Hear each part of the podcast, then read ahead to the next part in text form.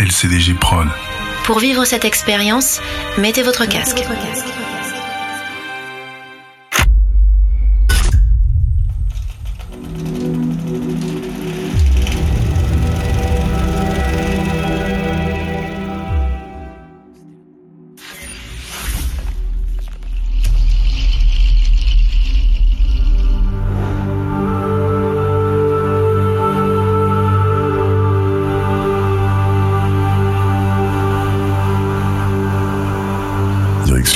Paris 20e.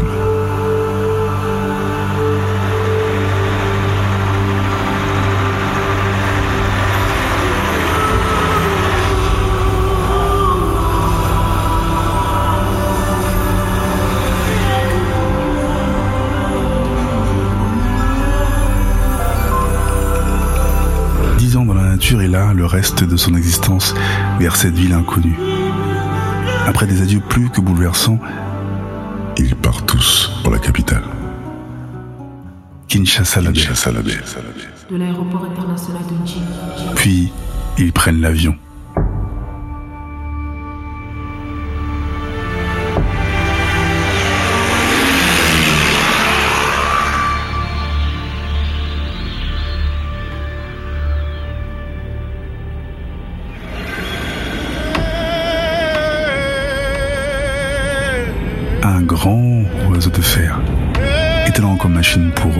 Des heures durant, la petite famille est en plein ciel, complètement déroutée. Ben les rassure. Arrivé à l'aéroport d'Orly, tout le monde descend, les yeux illuminés et la gorge serrée.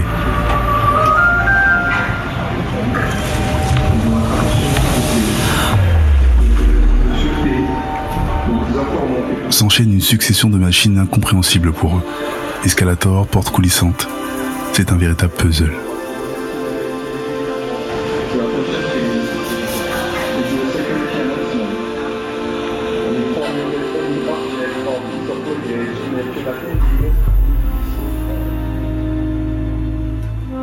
Deux ans plus tard, tout change.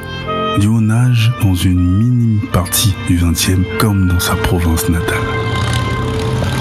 Ben l'initie au plaisir de la marche parisienne. Sa maison au Père Lachaise en passant par Ménilmontant. Il peut autant que possible errer. Au bout d'un an, Ben leur offre son deux pièces au premier étage, 8 rue des Montibeufs. Toute la famille s'adapte rapidement aux gens et au quartier. Anti, la mère de Dio ouvre une petite boutique de retouches création près de la place Edith Piaf. À quelques minutes, l'hôpital Tenon. Bantou, le père, y travaille comme aide-soignant.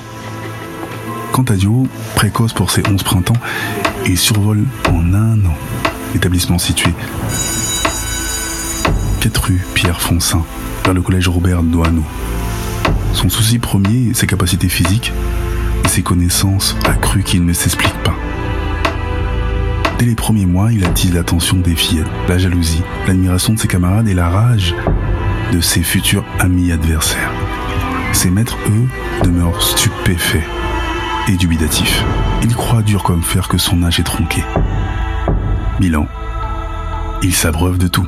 Sa seule incapacité, ne pas retenir le nom des rues dans lesquelles il circule instinctivement.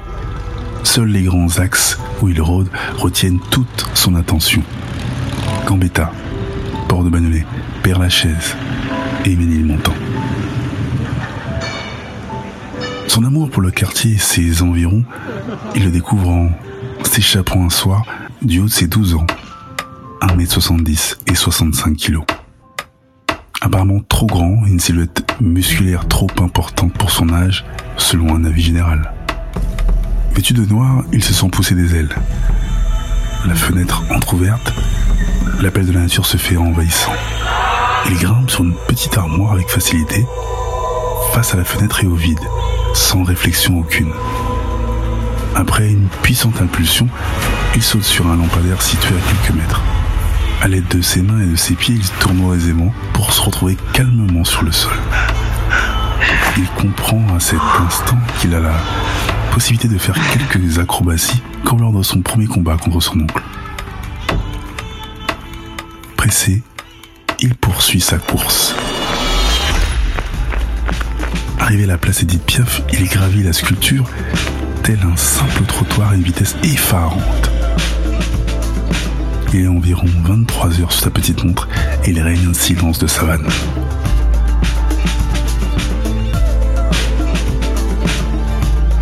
Après ces vives émotions, retour au domicile parental en un éclair.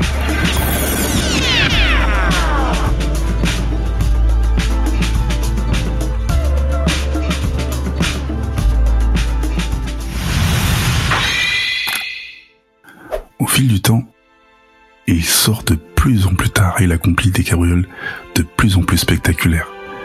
Nuit après nuit, le quartier lui rappelle le Kivu. Une soirée, tout bascule. Les bâtiments se transforment en arbustes et il s'y sans. Il respire les environs du haut des toits avec une liberté enivrante.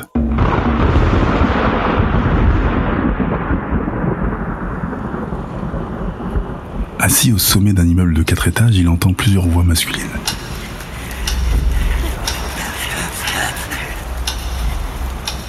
Oh, les gosses d'aujourd'hui, je vous jure. Bah, ils ont plus de respect. Il comprend qu'un groupe d'hommes menace quelqu'un dans une ruelle. Il ne sait pas comment il arrive à les entendre. Ou alors j'ai peut-être raté un épisode. En tout cas, ça pue le pâté cette affaire, tu peux me croire. Soyons clairs. En se penchant, il aperçoit distinctement quatre silhouettes. Pas que tu comptes te faire chahuter par ce gars. Les trois qui gesticulent sont des hommes et l'autre, à l'intonation, une femme. Du haut, sent son corps trembler, l'excitation monte. Il descend tel un serpent à travers balcons et fenêtres. Sans bruit, sans un mot, il se rapproche d'eux. Son rythme cardiaque ralentit. L'un de gifle la dame qui cesse d'un coup de sangloter. Je suis en train de te parler. Elle est étourdie. Un des agresseurs voit du haut. Victime et assaillant le reluque. Qui est là? D'où sort cette personne? Je te le répète à nouveau, mec. C'est pas net ce truc. Il a l'air mignon et tout ça, mais je le suspecte plutôt d'être un super pro de la base. Hé, c'est par là que ça se passe, c'est moi qui parle.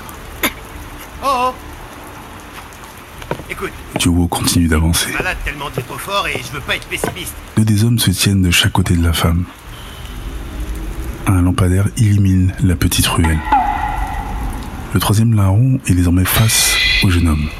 Physiquement, il est massif. C'est lui qui mène le groupe. Tu veux que je te la rende?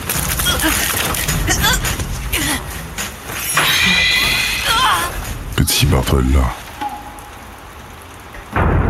Sans réponse du gosse, il se retourne vers ses hommes et leurs victimes. Espèce de petit sac à merde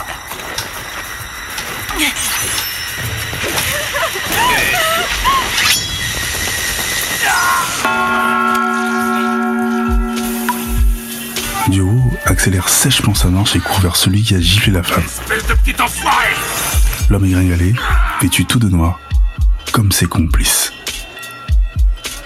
Tu n'as aucune chance de m'échapper Il la tient à bout de bras. Duo se présente devant lui et bam Violent coup de poing dans le ventre. Putain, sale gosse Qu'est-ce que tu merde C'est coincé. L'homme se plie de douleur. Il lâche sa proie et tombe à genoux. Le second surpris a le temps de relâcher également la victime. Il réagit. Coup de pied sur la jambe gauche du gosse. Duo trébuche vers son premier adversaire. Il est en mauvaise posture. Montre-nous maintenant comment tu craches ton eau des marais T'es mort, sale petit morveux Hé, Cabo Qu'est-ce que t'as dit? Le colosse essaie de le saisir. Dans sa chute, Duo a un réflexe inattendu. Comment tu m'as appelé, petit salopard? Coup de coude au menton. Oh, merde Le colosse surpris s'évanouit et s'allonge bruyamment sur l'asphalte. Dans sa lancée, Joe bondit sur la victime et la plaque au sol. Espèce de petit salopard, tu veux en un éclair, il affronte son dernier adversaire. Celui-ci est encore sous le choc. Tu te prends pour un tueur morpion euh. Je vais te montrer qui est un tueur ici Tout se déroule à une vitesse incroyable.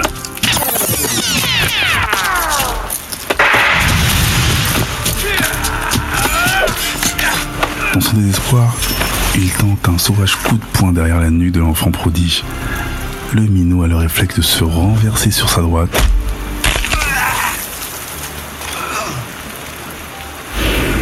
Il écarte par la même la victime.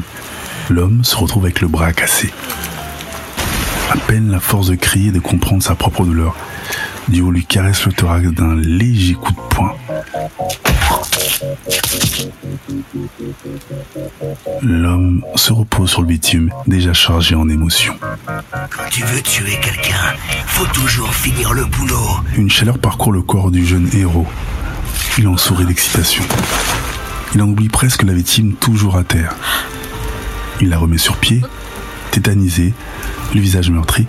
Elle relève sa jupe, ramasse son sac à main et ses talons cassés, sans un mot. Comme une flèche, le petit file dans la pénombre et regagne ses appartements sans un bruissement.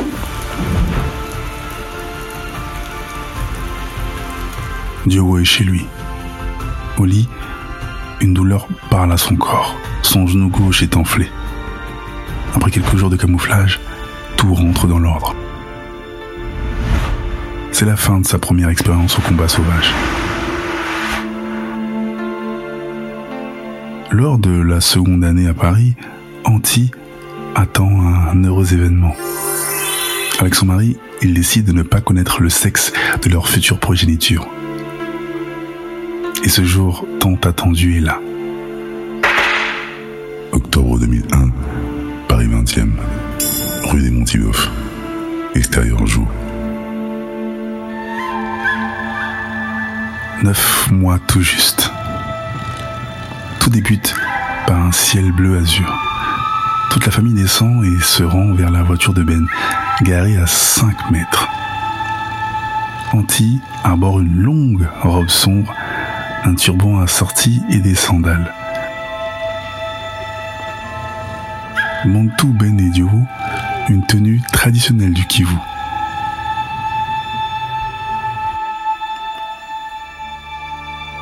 Une pluie fine accélère au fur et à mesure que la Jeep Mercedes avance, consolidée par des boules blanches grossissant à vue d'œil. Oui, il neige. Des rayons de soleil visibles viennent s'immiscer dans ce déchaînement temporel. Les gens dans les rues ont tous les yeux rivés vers le ciel. Ils prennent des photos, font des vidéos. Les contractions d'Antilles s'intensifient. Les trois parents, quant à eux, s'observent sans un mot. Dio leur demande si tout va bien, ils acquiescent en souriant. Cependant, leur attitude et leur regard les trahissent. Ces instants paraissent durer une éternité.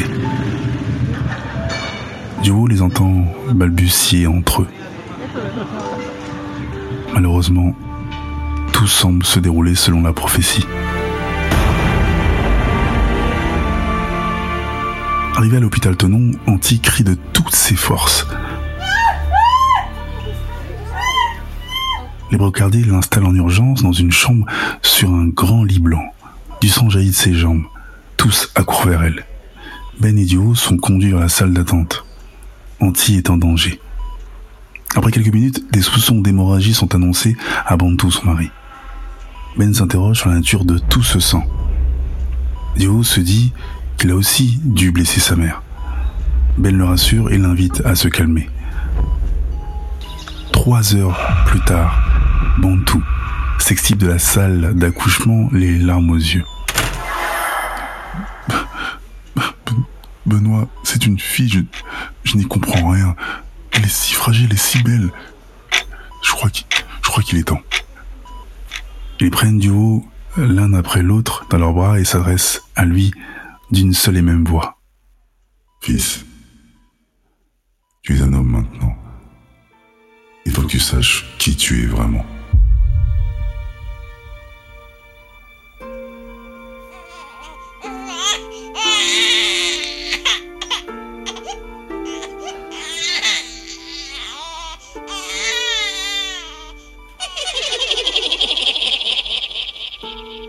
Abadi.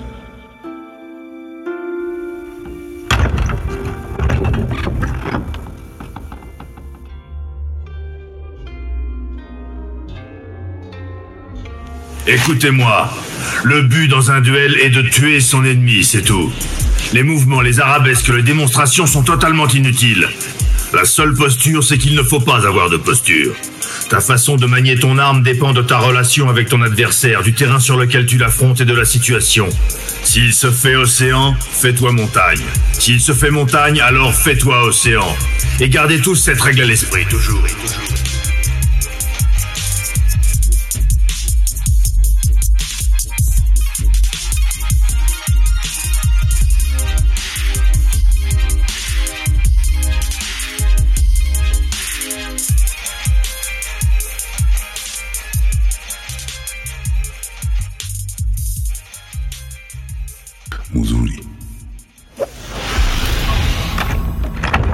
Fiction Shinobi est tirée et adaptée de la nouvelle portant le même nom, parue le 19 décembre 2014 chez Eddie Livre.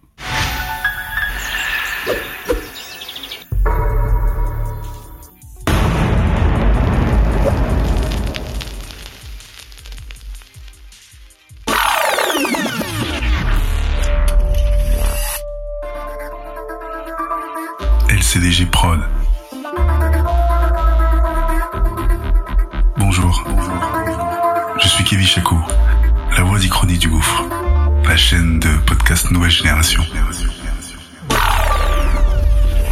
Le projet est chapeauté par la même équipe. À la réalisation, Njolo Chaco pour Angel Prod et au visuel, Balik Chaco. Nous lançons une autre chaîne uniquement dédiée à la pure fiction. Rejoins-nous et laisse traîner ton imaginaire là où il n'a pas encore été.